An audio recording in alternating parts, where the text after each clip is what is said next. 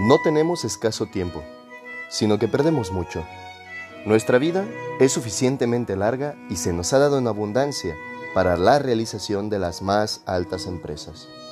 Séneca. Muy buen día. Les saludo con gusto, su amigo profe Beto Maldonado. Una disculpa por la ausencia de la semana pasada. Hoy estoy de vuelta para compartir una vez más nuestra reflexión.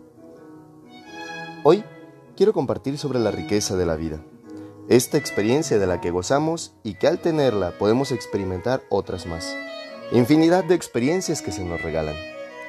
Hace ya algunos años, un gran amigo me regalaba una charla y me decía que nosotros los hombres tenemos la oportunidad de experimentar dos vidas, una que es biológica y una que es de experiencias.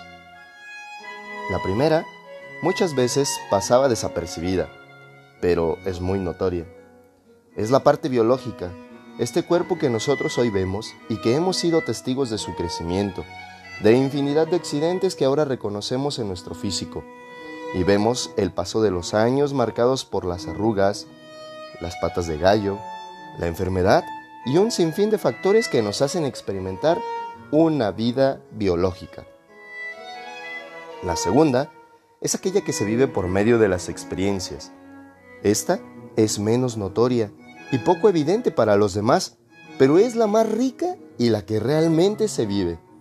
Cada hombre, en su paso terreno, tiene la certeza de que compartir su vida siempre le, atrae algunos beneficios. Vivir con el otro nos regala momentos que nos ayudan a disfrutar y sentirnos vivos. Recuerdo el cuento de El Buscador de Jorge Bucay. Él nos relata la experiencia de tormento que vive el buscador al entrar en un cementerio, donde la vida de todas las personas sepultadas en él era muy breve.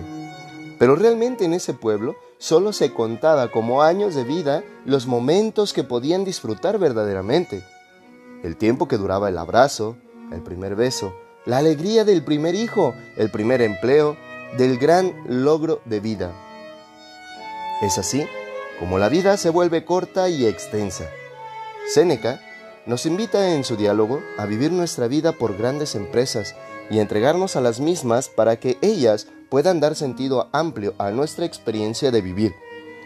Quizá, de este autor, Mujica nos regala también esa reflexión sobre la vida y sobre la pobreza.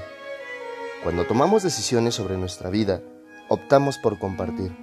Así es, mi decisión no es algo que afecte únicamente a mi realidad, sino que también altera las realidades de los otros. Es así que, ante lo misterioso que es la vida, y a veces pudiera parecernos injusta, tú y yo tomamos la decisión de compartir.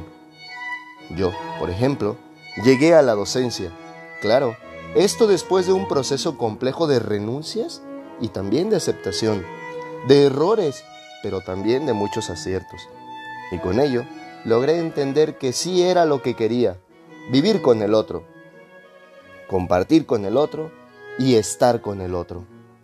Kierkegaard nos habla de una, en una parte de su obra que es esa la visión del prójimo, aquel que espera fuera de mi puerta cuando la abro después de hacer oración es con ellos con quienes se comparte y por ellos también se vive. En esta carrera, en esta opción por vivir mi vida, la vida no deja de llenarte de experiencias cuando decides entrar y vivir en esta gran empresa. Un gran hermano me diría apenas unos días atrás, creo que lo que ha pasado es que nos hemos desencarnado. Las profesiones y vocaciones ya no se viven en carne propia. ¿Y cuánta razón tiene? Es lamentable ver infinidad de personas y desfiles enormes de gente que caminan por las empresas, por las instituciones, por todas las esferas, sin pasión. Y en verdad, cuánto mal están haciendo, cuánto mal ya han hecho. Si vivir es compartir, mi vida no es mía. Se vive con el otro y para el otro. Soñamos juntos, actuamos juntos y logramos cambios juntos. Es por esto, por lo que hay que apostar. Grandes sueños que redefinan nuestras sociedades.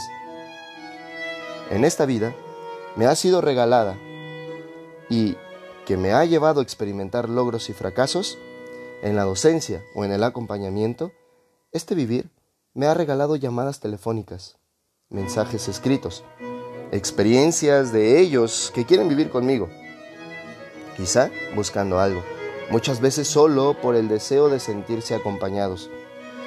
Doy una mirada atrás, no solo a mis siete años de docencia, sino también a cuatro años más de formación anterior, donde me tocó perder una vida al no poder responder una llamada, donde escuché a personas en la distancia, donde he sido despertado en la madrugada para escuchar a quien estaba atormentado por el embarazo de su novia, por acompañar en un proceso tan doloroso como lo es un aborto, por estar ante la pérdida de seres tan queridos y entrañables para aquellos con quienes comparto mi vida, por charlas en que se descubren abusos a las personas y tantas cosas que no se ven, pero que también éstas me han hecho vivir. Hoy quiero dar gracias a todos los que me han ayudado a vivir, con quienes he vivido. Quiero refrendar este compromiso, seguir firme en querer transformar mi realidad tengo la certeza de que hay personas que sueñan conmigo y que sumamos sueños por mejorar. Sé que somos más los apasionados, que juntos podremos compartir nuestras vidas y quizá en algún momento lograr algún cambio. Termino hoy con una frase. El destino de todos los grandes hombres es ser calumniados durante su vida y admirados después de su muerte. Deseo que todos tengan un feliz domingo, que disfruten de una buena semana. Un abrazo en la distancia y gracias por seguir escuchándome. Hasta pronto.